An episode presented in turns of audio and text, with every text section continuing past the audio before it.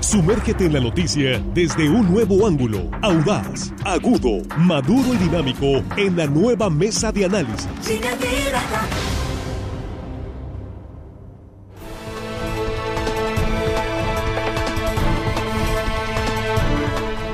Estamos de regreso y estamos ya en la mesa de análisis de línea directa en este ya miércoles 23 de noviembre. El gran saludo para ustedes. Muchísimas gracias antes que nadie por encima de todo. Gracias a usted por continuar con nosotros. Gracias infinitamente por su compañía y muchísimas gracias por compartir esta transmisión en vivo. Cada vez somos más en redes sociales gracias a ustedes que están compartiendo esta transmisión, esta emisión de línea directa. Y en la mesa, nuestros compañeros, Jesús Rojas, ¿cómo estás? Buenas, buenos días, Jesús, ¿cómo estás? ¿Qué tal, Víctor? Buenos días, buenos días para los compañeros y por supuesto, buenos días para el auditorio. Juan Ordorica, ¿cómo estás? Buenos días. Buenos días, Víctor, compañero de la mesa, amigos de la producción. Y hello, estimada audiencia, que hoy miércoles nos escuchan, les mandamos un abrazo y un saludo y gracias. ¿Ya terminó la mañanera? Ya, porque el señor, sí, lo que pasa es que tenía que, el, iba el día de la Marina, tenía que estar... Ah. Digo, no la podía hacer en la Fuente de Palacio, si no lo hubiera hecho en la Fuente de Palacio, encantado de la vida, hubiera hecho ahí el Día de la Marina. Sí, muy bien, bueno, entonces ya estás ahora sí, al 100, ¿no? Sí. Bien, Armando Ojeda, ¿cómo estás? Buenos días. Muy buenos días, eh, amigo Víctor Torres, compañeros aquí de la mesa, Juan y Jesús, chicos de la producción y gente que nos escucha. Un saludo a toda la gente, Víctor, que nos escucha aquí en nuestro queridísimo estado de Sinaloa. Y más allácito en otras fronteras, amigo, que hay muchísima gente, hasta Qatar, incluso. Sí, cómo no. Varios sinaloenses. Ya anda Oscar eh, Arrieta ubicando a los sinaloenses que están en Qatar. Bien, pues eh, vamos a entrarle al tema. Hoy el gobernador del estado, Rubén Rocha Moya, como le hemos informado, comparecerá, porque finalmente es una comparecencia, aunque el, en el Congreso no quieren decir que es, una reunión de trabajo.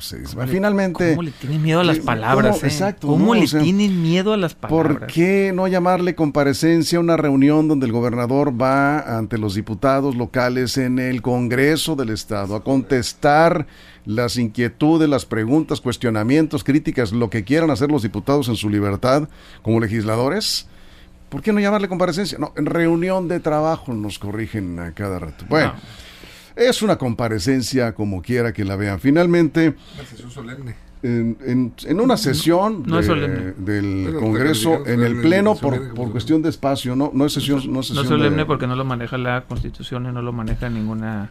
Es una reunión de trabajo, ahí sí, ¿no? En el formato que está planteando el Congreso, que permite ahora que el gobernador vaya a dar la cara. ¿Desde cuándo? Yo no tengo el dato cuándo cambió el formato de que el gobernador iba a rendir un informe y lo empezaron a mandar por escrito. Creo que con Aguilar fue. ¿Fue con Aguilar? Creo que con Aguilar. Sí, ahorita, ahorita checamos el dato para ser precisos, ¿no? Pero regresa este formato en donde los diputados y diputadas tienen la oportunidad de plantear preguntas, de criticar algunas cosas. Vamos a ver qué tan crítico resulta el legislador de Sinaloa en, este, en esta ocasión con Rubén Rocha como gobernador. ¿sí? Primer año de la cuarta transformación, abriendo la mesa lo bueno, lo malo y lo feo de este primer año de gobierno de Rubén Rocha Moya. Jesús. Pues mira, yo lo primero que diría es, eh, lo bueno es el formato.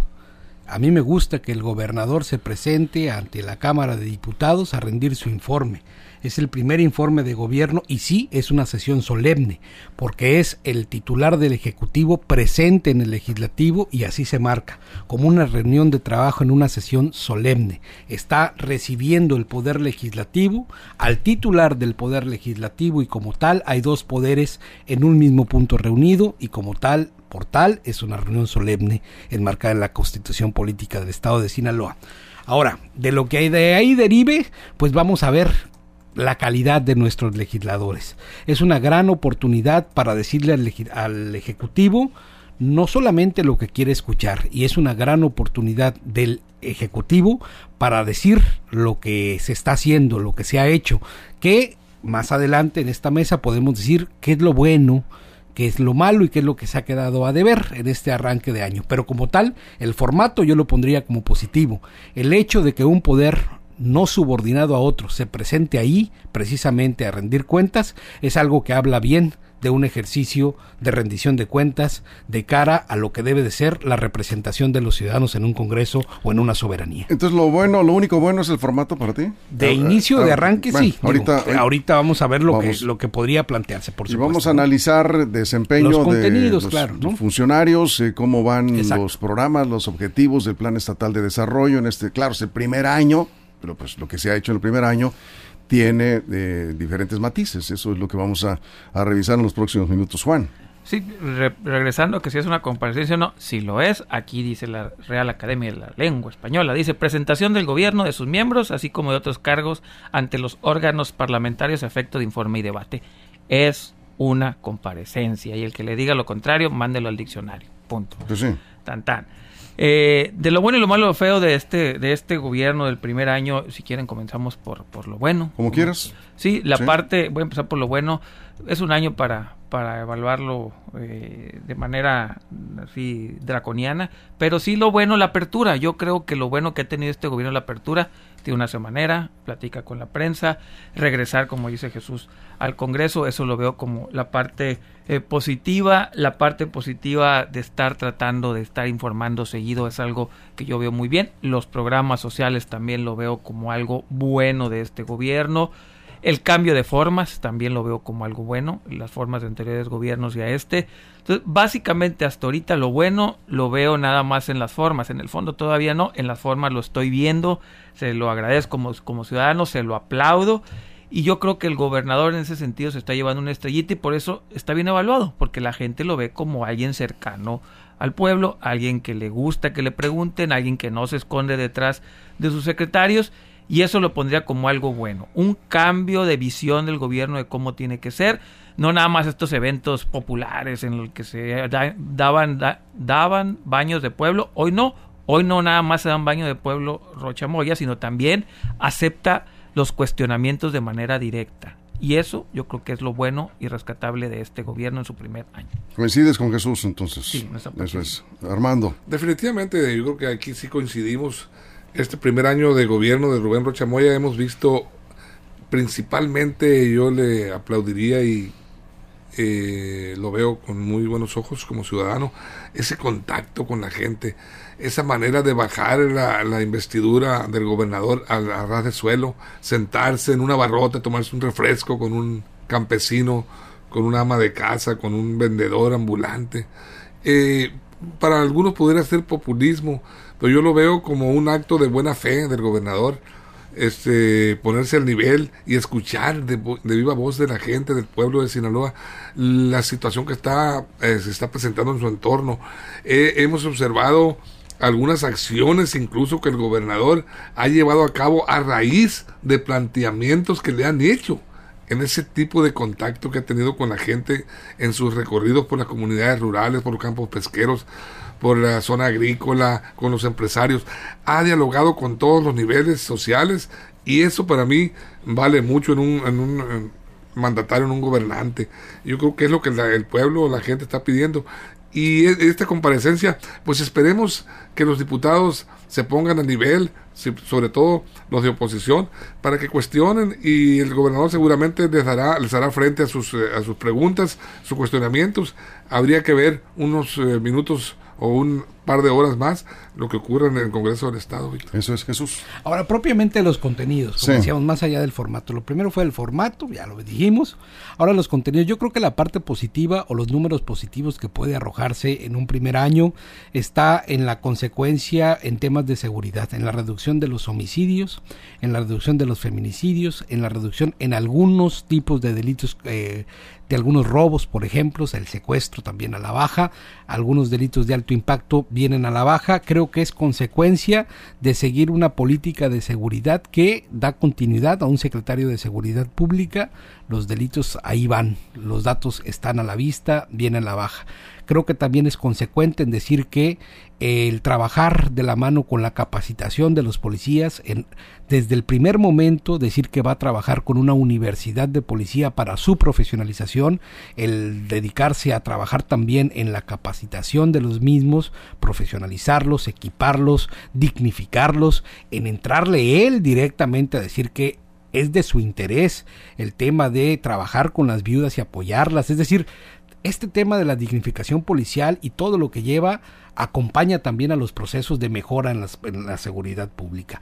No se pueden poner campanas al vuelo, todavía hay delitos que son dolorosos, todavía hay delitos que siguen incrementándose como el violencia para violencia familiar, de violencia eh, doméstica, ¿no? que siguen aumentando, pero de alguna manera los temas de seguridad creo que van eh, han sido atendidos. Esta parte creo que va bien, no se puede decir que estamos del otro lado, todavía hay temas de desaparición forzada, todavía hay temas que se tienen que seguir atacando, pero de alguna manera la estrategia creo que va en un buen sentido, creo que hay cada vez mejor coordinación entre las corporaciones de policías estatales con municipales, eh, de las guardias nacionales que en Sinaloa hemos visto han sido eficientes y esta parte de la seguridad creo que va en un sentido positivo. Más adelante podremos hablar de lo negativo que vendrán por otro lado. Eso es eh, bien, vamos a vamos a avanzar en esto de lo malo y lo feo. Bueno, revisé lo de parte de solemne, no es una sesión solemne, ahorita si quieren les digo la, la definición, pero no, no es una sesión no solemne. tiene caso No, no, pero ya, ya, revisé el reglamento y no lo eh, Finalmente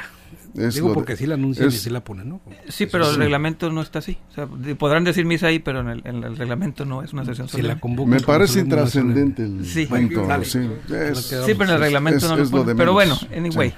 Eh, la parte mala, porque es lo bueno, lo malo y lo feo. Bueno, si quieren empiezo por, por lo feo. Lo malo lo dejo al final. Ahorita voy a empezar con lo feo, que también es más de formas que de fondo.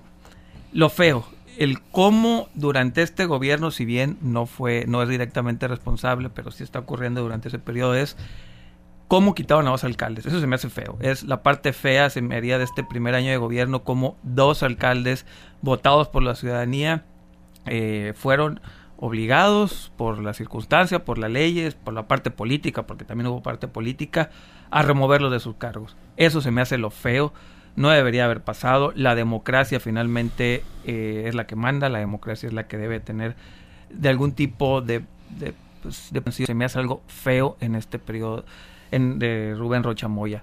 Creo yo que es ahí donde podemos ponerle un atache, insisto, en la parte fea, en la parte fea que yo no comulgo que se hayan retirado. No me caían bien ninguno de los alcaldes en lo personal, sin embargo, es peor que hayan sido removidos de esta manera. Y eso lo pondría como algo tache. Ahorita vamos, a lo, vamos a lo malo, eso es lo feo. Armando. Bueno, si, si se le llama feo a aplicar eh, la ley, a darle seguimiento a las quejas ciudadanas, a castigar eh, con juicios políticos, con desafueros y con, con destituciones a un funcionario que no está dentro de las expectativas de lo que la sociedad espera, yo no lo vería tan feo. ¿Está bien? ¿Qué ves feo tú? Eh, espérame, bueno, en estos momentos estoy viendo porque eh, este estoy haciendo, eh, yo había pensado en esa situación. Pero ya, estás respondiendo a Juan, digo, ya lo metiste el debate. Entonces, sí, metiste, ahora que ves feo tú. ahora que ves feo tú. Yo, yo feo no, no veo ninguna situación eh, en estos momentos de... perfecto y maravilloso. Para, no, no está perfecto ni maravilloso. Hay muchos pendientes, por supuesto, en la obra del gobierno, en lo que la gente está esperando, en seguridad, ya lo dijo Jesús, por supuesto, en el sector salud, en el sector salud, que ahí están pendientes, eh, bueno, son los pendientes que están, no, no lo estoy calificando como feo, estoy viendo los, los, negativos que pudieran señalarse en estos momentos al, al gobierno del estado de Rubén Rocha, al gobierno de Rubén Rocha Moya en el estado de Sinaloa, pero eh, lo feo, este, yo estoy yo estoy planteando mi punto de vista, yo lo tenía contemplado porque, bueno, como tú vas primero que yo, por eso parece que es, que es una contra este un contrasentido lo tuyo. Pero no yo creo yo creo que en ese sentido eh, se actuó de apegado a la legalidad. Mucha gente dice que está politizado, que fue una venganza política, que, que Estrada Ferreiro pues eh, se ganó ese esa sanción, que el químico Benítez también, pero está en la sociedad misma, grupos sociales que demandaron esa, eh, esa situación y esa mano enérgica en contra de la actuación de los alcaldes y se llevó a cabo. Si, si, si es lo feo del gobierno de Rocha Moya, pues yo digo, no lo veo tan feo. A ver, Jesús. Pues mira, yo lo malo lo veo en la parte de agricultura. Yo creo que es algo que no ha terminado de articularse.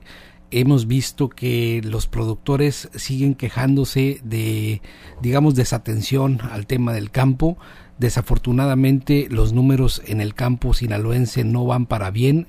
Digamos, el, gobierno no puede ser culpable de lo que pasa en el mercado internacional, eso sería absurdo criticarlo, ¿no? Pero sí hay, debe haber reacciones y tiene que haber contenciones y tiene que verse un gobierno atento y por lo menos no vemos, por lo menos no veo al secretario de Agricultura estar a la altura de la expectativa que otros secretarios tienen y que el propio gobernador tiene cuando hay un gran problema social de otra índole. Está como fuera de tono, está más bien en otros asuntos y la agricultura que además es un tema muy importante, la ganadería que es un tema muy importante como actividad primaria, como actividad productiva y de vocación eh, principal sinaloense pues no está atendida, no está atendida como quisieran pues los productores. No estoy pensando en aquellos grandes productores que por si tienen pues muchas cosas resueltas. Estamos más bien pensando en aquellos pequeños productores de pocas hectáreas, que tienen problemas en sus temporales, que tienen problemas para conseguir semilla, que tienen problemas para los créditos. Y lo decían aquí mismo en este programa, cuando los entrevistan, dicen, es muy difícil conseguir créditos con las bancas de financiamiento público y a veces es más fácil conseguir créditos por otros lados. Y no hay apoyo del gobierno y pareciera que tampoco del gobierno de los estados. No, para rematar el tema de financiera, ¿no? Que bueno, con el tema de la corrupción, con ese tema que, ya empezaron las investigaciones en el Ministerio Público por los fraudes que hubo, ¿no? Así es. Entonces, agricultura, tú dices... Agricultura, ganadería y pues hasta pesca también. Este sector primario está de verdad... Mal atendido. mal atendido, descuidado. Sí. ¿Coincides, Juan? Yo coincido lo malo. Hablando de los eh, de los de las áreas de las áreas de gobierno, digamos, donde ha faltado. Ahorita revisamos lo bueno o las áreas de gobierno que han destacado. Sí, Vamos a, regresamos a eso. lo malo. A ver. Lo malo puede ser un contrasentido. Creo que sí están bien atendidos, pero han tenido muy malos resultados la parte de economía, porque ahí están los números. Sinaloa siguen los, siguen los, se publicaron de los más bajos crecimientos económicos del país, por no decir que el último, de los estados que menos empleos generó en este año. El crecimiento económico de Sinaloa atorado los han atendido bien, sí, porque está pendiente el secretario de Economía, pero es malo, los resultados son malísimos. Estamos, repito, en los últimos lugares del país, ya ni siquiera media tabla, en resultados económicos. Eso es muy malo para el gobierno de Rubén Rocha Moya. Los números no lo avalan en un año y se pueden comparar el primer año de, Mario López Valdés, el primer año de, Millán, el primer año de Aguilar ¿Tus cifras de acuerdo o con qué, con base en qué? En el INEGI. En el INEGI estamos en los últimos lugares de crecimiento económico, según el Seguro Social en los últimos lugares de generación de empleos. Si comparan el PIB con el primer año de PIB de los otros gobernadores, se van a dar cuenta que este gobierno ha sido de los peorcitos. Entonces, en materia económica es, para mi gusto, lo malo de este gobierno que sigue con la tendencia de los sexenios anteriores y yo no veo por ningún lado que quieran cambiar la, el modelo económico. ¿Falta innovación? Muchísima, muchísima. Falta innovación en, el área de desarrollo económico. Bien, vamos a una pausa en radio. Es momento de la pausa. Nos quedamos sin comerciales en redes sociales, aquí recibiendo sus comentarios. Estamos hablando precisamente hoy con motivo de la reunión del gobernador con los diputados, la comparecencia en el Congreso con motivo de su primer informe. En la mesa, lo bueno, lo malo y lo feo del primer año de la cuarta transformación que encabeza Rubén Rocha en Sinaloa. Una pausa en radio, regresamos y aquí nos quedamos sin comerciales en redes sociales. Información confiable, segura y profesional. Línea directa. Información de verdad. Con Víctor Toro. Línea directa.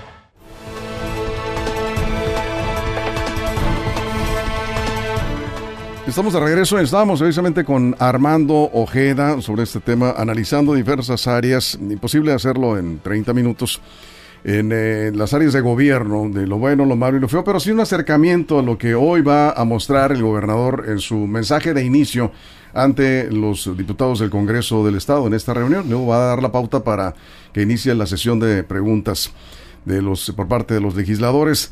Agricultura, pesca, decíamos, obras públicas tema de obras públicas. Me parece que hay un cambio, un giro eh, total en la política de eh, a dónde van los recursos de obra. ¿van a las grandes obras o van a las obras sociales para atender rezagos y pequeñas obras que resuelven grandes problemas de comunidades? Ciertamente no son las más grandes comunidades, pero son, eso sí, Armando, comunidades que tienen muchísimos años esperando un tramo para tener agua potable, un tramo de tubería de drenaje. Y estas pequeñas obras que antes no se hacían, porque primero pues no se ven, primero no pintan a la hora de los informes, de, no pintan en cuanto a mediáticamente montos de inversión o este sí, eh, no son no es tan impactante vamos el tema de estas pequeñas obras, pero se atiende un problema muy eh, sentido de estas comunidades que han estado marginadas, ignoradas por muchos años por los gobiernos. Eh, algunos dirán, ¿dónde está, la, ¿dónde está la obra pública del gobierno del Estado? Pues ahí está, en esas obras. Yo no sé si es mucho o si es poco, pero se están atendiendo obras que tienen muchísimos años pendientes, caminos, pequeños tramos de carreteras para comunicar a algunas comunidades que jamás ¿sí? han visto de regreso a un candidato que fue en campaña a prometerles tal obra, una plantita de agua potable, en fin. Y los alcaldes están trabajando con esa misma dinámica. Y en ese sentido el gobierno del estado está pidiendo que el recurso vaya a este tipo de obra social. Yo no tengo datos en este momento, vamos a esperar que dice el gobernador, para medir qué tanto se ha avanzado en la atención de estos rezagos, pero sí se ha visto una decisión por parte de Rubén Rocha de atender estos rezagos ancestrales. Armando y Jesús. Definitivamente, Víctor, se ha visto en este, en este gobierno una, una acción para enfocada hacia esos sectores sociales olvidados. Hay muchísimas comunidades que han recibido este, rehabilitación de caminos, eh, pavimento, incluso ha habido comunidades a las que nunca un gobernador había acudido a visitarlos. Caso concreto, el Salitre en Salvador Alvarado, que es un pueblo este, muy, muy viejo, de muchos años, y nunca había ido un gobernador. Fue Rubén Rocha, le pidieron la construcción de una carretera y la están haciendo, una carretera eh, que, que conecta con Guamuchil. Eh, bueno, habría, habría que ver ese tipo de obras que no son las, las eh, rimbombantes, sino ni mucho menos, pero están haciéndose pequeñas obras, están pavimentando también un una, una, ah, anhelo muy viejo de la gente de Mocorito, de la zona eh, de Mocorito, zonas eh, semiserrana de Mocorito, que conecta Caitime hacia el Palmar de los eh, Leal. Y es un camino que va a interconectar a, pues a Mocorito, va, a sacar, le vas a evitar que dé la vuelta por Guamuchi. Eh, son, son, son tramos carreteros que se están haciendo de mucho contenido social, de mucha utilidad.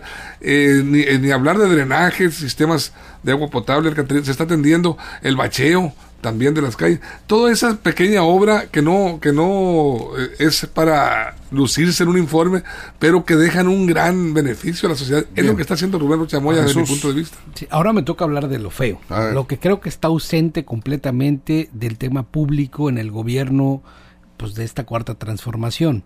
Yo creo que es el tema de la sustentabilidad y mira que hay una secretaría encargada de ello, que es la de desarrollo humano y el desarrollo sostenible, la sustentabilidad que tiene que ver con acceder a bienes y servicios que sean soportables, viables, equitativos, que no afecten al medio ambiente. Este tema no está visto en, la, en, el, en el gobierno, parece que estamos lejos y los recursos de Sinaloa se están comprometiendo. Cada vez vemos cómo es más complicado el tema del agua potable para las comunidades, ha habido desplazamiento por sequía en este estado. Por fortuna ahorita nos fue muy bien con el agua, pero antes de eso pasamos por un momento de sequía muy importante.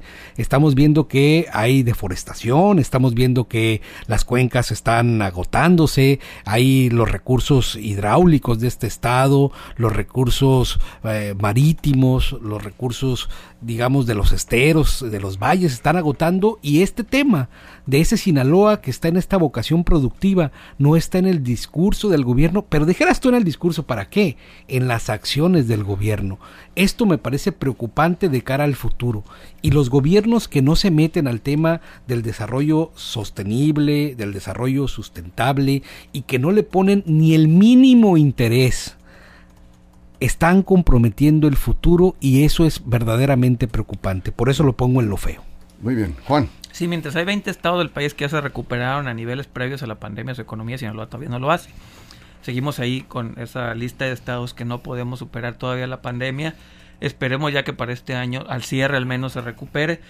Pero, insisto, la parte económica para mí es importante porque no veo, olvídense de los números, que los números podemos ver en este año, repito, buenos, malos, mediocres, como sean, pero lo que no veo es la tendencia, la tendencia de cómo va a evolucionar este gobierno ante un nuevo modelo económico o buscar una alternativa de modelo económico. Eso no lo estoy viendo en las propuestas que trae esta, este gobierno y, y no en la Secretaría de Desarrollo Económico, porque finalmente es una política pública de todo el gobierno. Eh, en eso mm, lo malo. Lo bueno también, y yo creo que en el, en, el, en el informe lo vamos a ver, va a apuntalar mucho la parte de obra social y los programas sociales. Yo creo que ahí le va a dar mucho énfasis el gobernador Rubén Rocha Moya, va a hablar, por ejemplo, de las becas o más bien pensiones a personas discapacitadas, las, las becas a jóvenes estudiantes. Yo creo que ese, en eso va a centrar casi todo su, su comparecencia, aunque no hay que llamar comparecencia, su comparecencia. Y vamos a ver otra pregunta de hoy, pregunta que yo me hago a los que van a preguntar, que son los diputados de oposición. ¿Qué tanto van a preguntar fuerte? ¿Qué tanto van a hacer comparsas? ¿Qué tanto va a ser una reunión nada más de trabajo agradable o si el, el, gobernador va a tener que enfrentar las preguntas de una oposición que hasta hoy es inexistente. Yo espero que no sea eso, yo espero que no sea eso porque no no no aportaría nada, digamos, un formato, el cambio el del formato se, se recibe muy bien, me parece que en términos generales, ya lo comentaba Jesús, todos estamos de acuerdo que bienvenido a ese formato en donde el gobernador va al Congreso a dar la cara, pero no vayan a salir con, eh, pues... Eh, es una oportunidad eh, para que, aproveche la oposición para hacer preguntas inteligentes, ¿por qué usted es tan alto y hermoso y No, no, no, no, este, por favor, señores legisladores, desde aquí un respetuoso llamado, no vayan a salir ahí con alfombra roja o que de veras de bien, tampoco se trata de faltar el respeto, se trata de hacer un análisis serio a fondo y plantear las preguntas que la gente quiere saber, porque evidentemente apenas es un año la administración de Rocha. Hay algunos asuntos pendientes, hay rezagos todavía, ya se ha comentado aquí. Hay que hablar de eso y hay que hablar de los compromisos que, que tiene que hacer esta administración para lo que viene, dónde, dónde van a estar ahí los principales esfuerzos en materia presupuestal, que el Congreso le corresponde también este tema para atender los, los rezagos pendientes. Ojalá no vayan a salir a quedar bien algunos legisladores o a tomarse ahí nomás la selfie, a hacerle preguntitas fáciles a, Rocha, que tampoco le gustan, ¿eh? Ha demostrado el gobernador que pues, eh, en, en, la conferencia semanera ha salido a dar la cara en muchas ocasiones, no se esconde.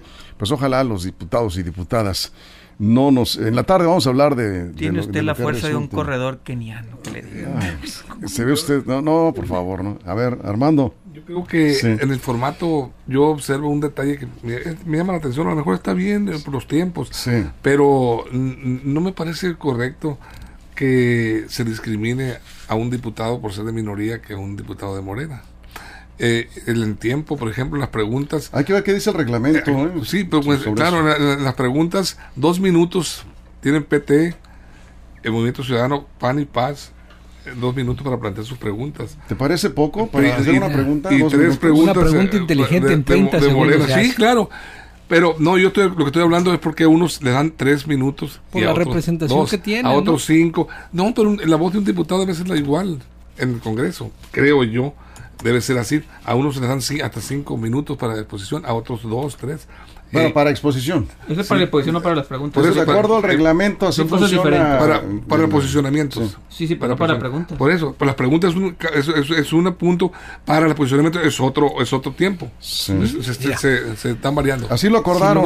no, no, claro. Si vas a utilizar el tiempo en elogios, no hay minutos que te No, no, no estamos hablando de elogios, yo estoy hablando del tiempo de cada diputado. Nada 30 segundos es suficiente. No, no, claro, claro. Pero yo no es para cada diputado, es para cada bancada.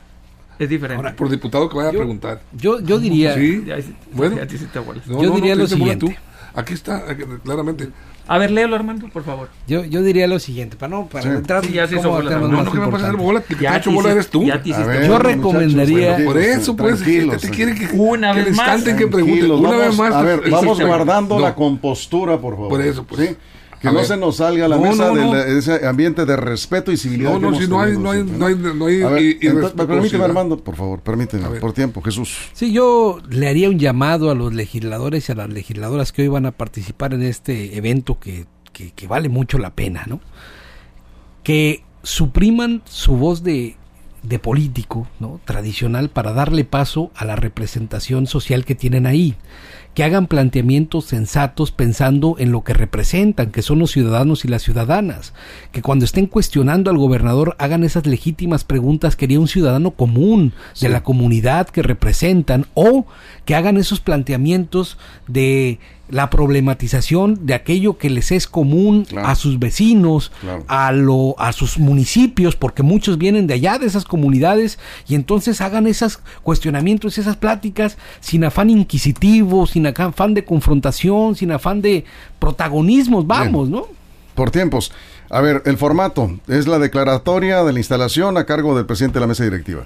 Luego el gobernador hará una exposición, supongo que un resumen de lo que es eh, lo más importante de su, de su primer año, el, mensaje del gobernador, que dará la pauta. Yo creo que ahí, espero que no haya preguntas preelaboradas, ¿no? Y si las hay, pues el mensaje del gobernador va a dar la pauta para las preguntas. Y en el tema, en el área de, digamos, eh, en el punto de preguntas y respuestas, el orden de participación es PT, Movimiento Ciudadano, PAN, Paz, PRI y Morena. Es, eh, los tiempos para las preguntas no están marcados, no hay un tiempo para preguntas, es lo que eh, este, apuntaba Juan Armando, no hay tiempos para preguntas, solamente está marcado el orden y cuántos eh, diputados podrán participar de acuerdo al tamaño de, la, de, la, de cada de este, bancada. Y en los posicionamientos, ahí sí, ahí son tres y cinco minutos. Tres minutos para los diputados sin partido PT, Movimiento Ciudadano, PAN, por grupo tres minutos por grupo parlamentario y Paz, PRI, Morena son cinco minutos eh, por participación. Así el formato. Nosotros estaremos transmitiendo a partir de las 10.30 de la mañana en el eh, Congreso del Estado, en el eh, programa especial que tendremos precisamente en radio y en redes sociales. Muchachos, por favor, estamos despidiendo el programa. No, aquí está, aquí está, tú diciendo que no hay plante, aquí están, mira, hasta dos minutos para preguntar. Tiene cada que dices tú que no hay tiempo, sí hay. Para todos igual, no hay diferencia en las preguntas. Bueno, hasta dos minutos. Ahí es parejo. Parejo para todos. Sí, no, hay diferencia. no hay diferencia. parejo. ¿Ya? Sí. Ah, Armando, muchas gracias. Nos vamos. Gracias, Juan. Gracias, Jesús. que sea un buen ejercicio. Eso, esperemos que sí. Gracias a nombre de todo el equipo, toda la producción en todo el estado, todo el equipo de reporteros. Y si algo ocurre en las próximas horas, por ahí cayó un vehículo en un canal pluvial de la colonia Las Quintas en unos instantes. La información en línea directa portal.com. Ahí lo tendremos. Lo que ocurre en las próximas horas ya lo saben también en nuestras redes sociales. Gracias. Y a las diez y media, el programa especial con motivo del primer informe del gobernador Rubén Rocha en línea directa. Gracias. Pásenla bien. La mesa de análisis, nueva edición. Evolución que suma valor. Conéctate en el sistema informativo más fuerte del noroeste de México. Línea directa con Víctor Torres. Línea Directa. Información de verdad con Víctor Torres. Información confiable con fuentes verificadas y seguras. Línea Directa. Información de verdad con Víctor Torres. Esta es una producción de RSN, el grupo de comunicación más fuerte de Sinaloa.